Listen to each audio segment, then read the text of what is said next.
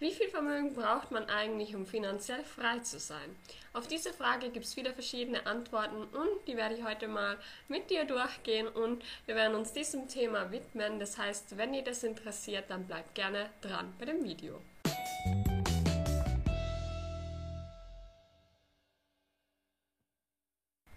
Ja, hallo und herzlich willkommen zu einem neuen Video von Minimal Frugal. Meine Finanzen sind mir natürlich nicht egal und heute gibt es wieder ein Video zum Thema finanzielle Freiheit und wie viel Geld man dafür eigentlich braucht. Weil da gibt es ja verschiedene Regeln, wie vielleicht die 4%-Regel, Dividendenstrategie und so weiter. Da gibt es vieles Verschiedenes und heute werden wir uns einfach mal dem Thema widmen und das Thema auf verschiedene Arten und Weisen angehen. Wir starten einfach gleich mal mit der 4%-Regel. Und zwar besagt die 4%-Regel, die ja auf der Trinity-Studie basiert, dass man jedes Jahr 4% von seinem Vermögen entnehmen könnte, das, das investiert ist und davon dann eben seine Ausgaben decken kann. Das heißt umgekehrt, dass man das 25-fache von seinen jährlichen Ausgaben benötigt, um eben finanziell frei zu sein. Und wenn man jetzt zum Beispiel 1000 Euro pro Monat an Ausgaben hat, dann wären das ja 12.000 Euro pro Jahr, sind 300.000 Euro an Vermögen. Entsprechend, wenn man 2000 Euro monatliche Ausgaben hat, sind es ähm, 24.000 Euro pro Jahr und 600.000 Euro an Vermögen, die man eben benötigen würde. Und das ist ja schon eine ganz schön große Summe. Und ähm, ja, etwas, wo man natürlich auch ziemlich lange dran arbeiten muss, um das Ziel zu erreichen. Und da stellt man sich die Frage, reicht es aber überhaupt oder ist es überhaupt eine sichere Möglichkeit? Weil natürlich ist es so, ähm, die Trinity-Studie, die wurde nur auf einem Zeitraum von 30 Jahren berechnet. Das heißt, wenn du jetzt aber schon mit 30 oder mit 40 finanziell frei sein willst, dann kann es halt sein, dass es vielleicht noch klappt wird, eben, weil du ja noch eine relativ lange Lebenszeit höchstwahrscheinlich und hoffentlich vor dir hast. Und deswegen ja, muss man sich die Frage stellen, ob das dann nicht vielleicht sogar zu viel ist, was man da eben jeden Monat entnimmt. Dazu kann ich aber halt auch sagen, dass man natürlich im Laufe der Zeit auch merkt, ob das Vermögen jetzt irgendwie immer weniger und immer weniger wird oder ob es eh immer auf einem relativ gleichen Niveau bleibt und dann kann man es ja dementsprechend auch noch anpassen. Übrigens kann ich gerne noch mal ein separates Video zum Thema ähm, Entnahmestrategien machen, weil da gibt es einige Möglichkeiten, die man beachten soll und einiges, was man da beeinflussen kann und wie man es berechnen kann und so. Also wenn euch das interessiert, dann schreibt es gerne mal in die Kommentare rein. Und da gibt es eben auch noch sowas wie das Sequence of Returns Risiko. Das heißt, es kommt sehr darauf an, wie die Börsenlage zum Zeitpunkt des Renteneintritts aussieht, weil wenn es da direkt bergab geht an der Börse, das heißt, wenn da direkt ein Crash kommt, dann ist es deutlich schlechter für die ganze Entnahmephase, also für den ganzen Entnahmezeitraum, als wie wenn am Anfang eine positive Börsenphase ist und es erstmal nach oben geht. Das heißt, auf das kommt es auch noch dra drauf an und das ist eben dieses Sequence of Returns Risiko. Dann gibt es aber auch noch die Strategie, dass man gar nichts von seinem Kapital nimmt, sondern lediglich die Dividenden nutzt, um seinen Lebensstil decken zu können. Das wäre dann so eine klassische Dividendenstrategie. Je nachdem, welche Aktien oder auch ETFs man da im Depot hat, sind die Dividendenrenditen natürlich auch unterschiedlich. Die können bei nur 2% liegen, aber vielleicht auch höher bei 4%. Ich habe mir gedacht, wir nehmen jetzt einfach mal 3% als Beispiel und wenn man natürlich ähm, 3% jetzt hat, dann braucht man mehr Kapital als wie bei der 4%-Regel, weil man ja quasi nur 3% von seinem Depot ausgeschüttet bekommt und dementsprechend braucht man ein größeres Kapital, um seine ganzen Ausgaben decken zu können. Und wenn man jetzt eben eine Dividendenrendite von 3% hat und monatliche Ausgaben von, 300, äh, von 1000 Euro, dann bräuchte man ein Kapital von 396.000 Euro, um eben von den 3% Dividendenrendite leben zu können. Bei 2000 Euro monatlichen Ausgaben bräuchte man ein Depot von 792.000 Euro. Also doch um einiges mehr als eben bei der 4%-Regel. Und da ähm, sieht man halt schon, wie stark diese Zielsummen auch auseinandergehen können. Und natürlich ist es immer besser, je weniger Ausgaben man hat, desto ähm, geringer ist auch das Vermögen, das man am Ende aufbauen muss. Wenn wir uns jetzt aber mal die Rendite vom SP 500 anschauen, dann hat das gezeigt, dass die Rendite seit der Erstellung oder ja seit es den S&P 500 gibt, bei ungefähr 10% pro Jahr liegt. Das ist ja dann doch deutlich höher als die 3 bzw. 4%, mit denen wir bisher gerechnet haben. Und natürlich können wir uns jetzt zum Beispiel auch die Rendite von Kryptowährungen anschauen die beträgt auch zum Beispiel allein im letzten Jahr ein viel, viel, vielfaches von der Rendite vom S&P 500 zum Beispiel. Also die beträgt wiederum mehrere hundert Prozent.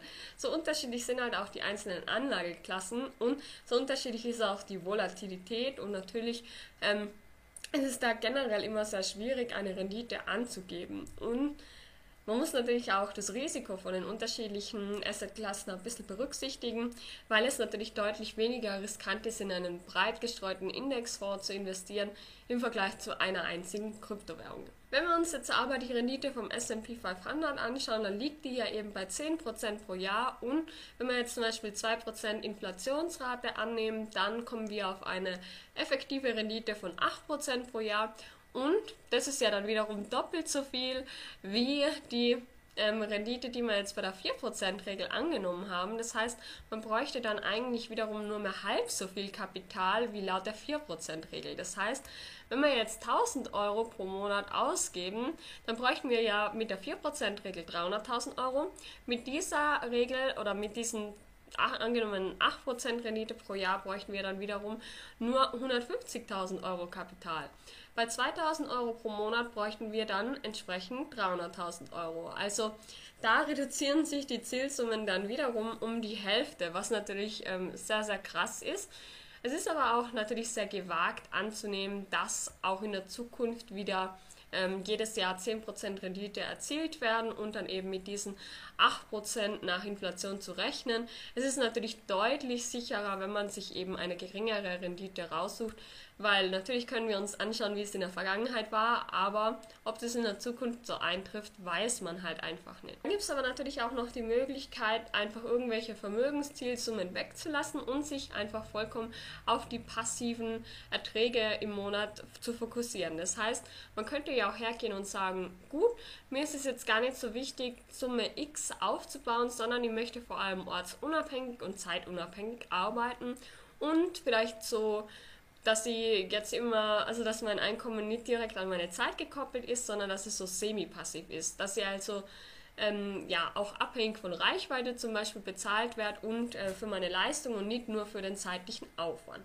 Und da ist es halt so, dass man zum Beispiel sagen kann, okay, man will einen YouTube-Kanal starten, man will irgendwie ein Online-Business starten und damit zum Beispiel 3000 Euro im Monat passiv verdienen. Ähm, natürlich wird es wahrscheinlich nicht so passiv sein wie jetzt irgendwelche Kursgewinne, Dividenden und Co. Aber ähm, das ist halt auch eine Möglichkeit, das Ganze vielleicht noch schneller zu erreichen. Das heißt, man muss da nicht erst irgendwelche hunderttausende Euro aufbauen, sondern kann das vielleicht auch schon deutlich früher erreichen. Natürlich ist das aber auch wiederum riskanter als jetzt eine Kapitalsumme auf der Seite zu haben, ähm, von der man eben Erträge generiert, weil es kann natürlich jederzeit sein, dass sich irgendwelche Bedingungen ändern, dass der YouTube-Kanal auf einmal gesperrt wird, dass ähm, man einfach nicht mehr so viel Aufrufe generiert. Also das ist halt dann doch deutlich riskanter und hat deutlich mehr ähm, ja, Sachen, was schief gehen können und was vielleicht nicht so langfristig sind, wie jetzt ein breit gestreutes Depot. Und es gibt auch noch eine Möglichkeit, wie man jetzt zum Beispiel sagen kann, okay, ähm, man möchte zwar deutlich weniger arbeiten, man möchte mehr Freizeit haben, man möchte seine Zeit besser einteilen können, aber man ist zum Beispiel auch bereit, weiterhin einem Minijob nachzugehen oder einer geringfügigen Arbeit, wie man jetzt hier in Österreich sagt. Bei uns in Österreich ist es nämlich so, dass wenn man einen Nebenjob hat, der bis zu 475 Euro pro Monat beträgt, dann kann man sich noch für ungefähr 60 Euro zusätzlich kranken- und pensionsversichern lassen, was natürlich ein großer Vorteil sein kann. Weil wenn man jetzt eben nur von seinem Vermögen leben muss, dann oder leben will, dann muss man sich ja noch irgendwie Kranken versichern und das sind halt Kosten, die früher der Arbeitgeber übernommen hat, um die man sich jetzt selber kümmern muss. Und da kann schon auch mal eine hohe Summe von mehreren hundert Euro pro Monat zustande kommen. Das kann man jetzt eben in dem Fall verhindern, indem man eben einen 475 Euro Job hat und ähm, zusätzlich eben vielleicht noch von seinem Depot gewisse Summen jeden Monat entnimmt. Und dann reduziert sich natürlich einerseits das Vermögen, das man braucht, weil man ja eben nur zusätzliche Einnahmen hat. Andererseits verringern sich aber eben auch die Ausgaben, weil man dadurch auch kranken- und sozialversichert ist. Halt nur die Frage, wie das dann ähm, konkret ausschaut, wenn man eben noch diese zusätzlichen Einnahmen aus Kapitalerträgen hat oder eben durch Verkäufe.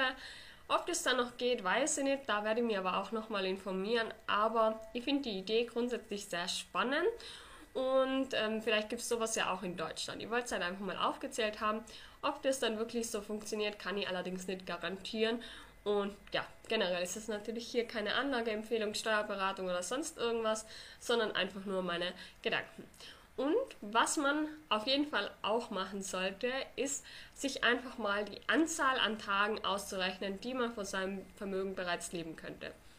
Das heißt, bei mir ist es zum Beispiel so, ich brauche 25 Euro pro Tag und dann kann ich mir ja zum Beispiel ausrechnen, angenommen ich hätte jetzt 50.000 Euro Vermögen, dann kann ich einfach 50.000 dividiert durch 25 rechnen, dann komme ich auf 2000 Tage und ähm, jetzt könnte man dann eben nur ausrechnen, wie viel 2000 Tage in Jahre sind und dann kommt man eben drauf, äh, ja, wie viele Jahre, wie viele Tage, wie viele Monate man bereits von seinem Vermögen leben kann. Und ich finde, es macht total Spaß, diese Zahl auch wachsen zu sehen, weil das einfach mit mehr und mehr Unabhängigkeit einhergeht und wenn man die Zeit dann natürlich auch nutzen kann, um eigene Projekte zu starten, um vielleicht einen Job zu kündigen, der einem nicht mehr gefällt, um auf Weltreise zu gehen.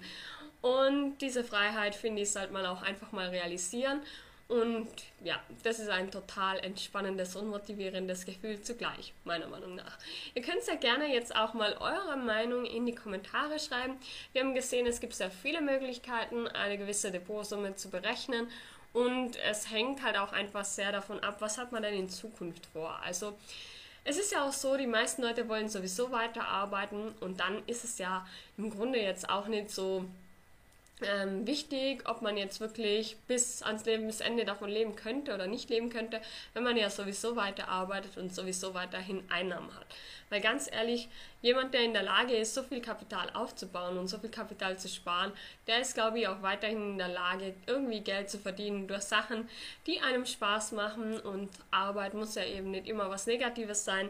Ganz im Gegenteil, ich finde es auch ganz wichtig, schon auf dem Weg zur finanziellen Freiheit darauf zu achten, dass man etwas hat, wo, was einen Spaß macht und womit man Geld verdient. Genau, also schreibt gerne mal eure Meinung dazu in die Kommentare. Wie berechnet ihr euer Zielvermögen? Das würde mich sehr interessieren. Und dann hören wir uns hoffentlich beim nächsten Video wieder wieder. Macht es gut, danke und ciao.